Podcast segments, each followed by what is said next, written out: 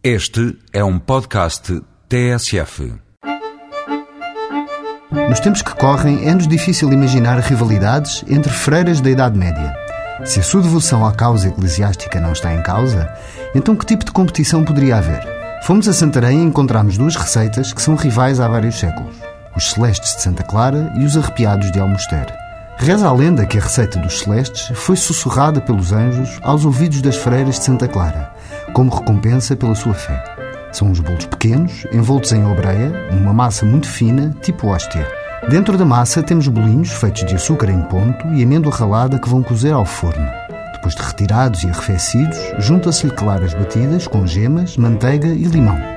Depois vão tostar mais uma vez ao forno e envolvem-se na rodela de obreia. As monjas Bernardas de Almoster não quiseram ficar atrás e, aproveitando a visita de um alto dignatário ao convento, decidiram fazer uns bolos para a comitiva, tão bons que eles até se haviam de arrepiar. Rugosos e com uma superfície irregular, os arrepiados fazem jus à sua aparência. Primeiro cortam-se as amêndoas torradas em fatias fininhas. Depois adicionam-se claras em castelo batidas com açúcar. Colocam-se os bolinhos no tabuleiro e vão ao forno. Os celestes são mais doces, mas o toque acitronado do limão dá-lhes um paladar desenjoativo. Os arrepiados são como biscoitos, pouco doces e ideais para devorar em qualquer ocasião.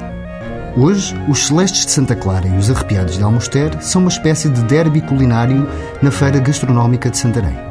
E pode encontrá-los todos os dias, acabados de sair do forno, nas melhores pastelarias da cidade escalabitana.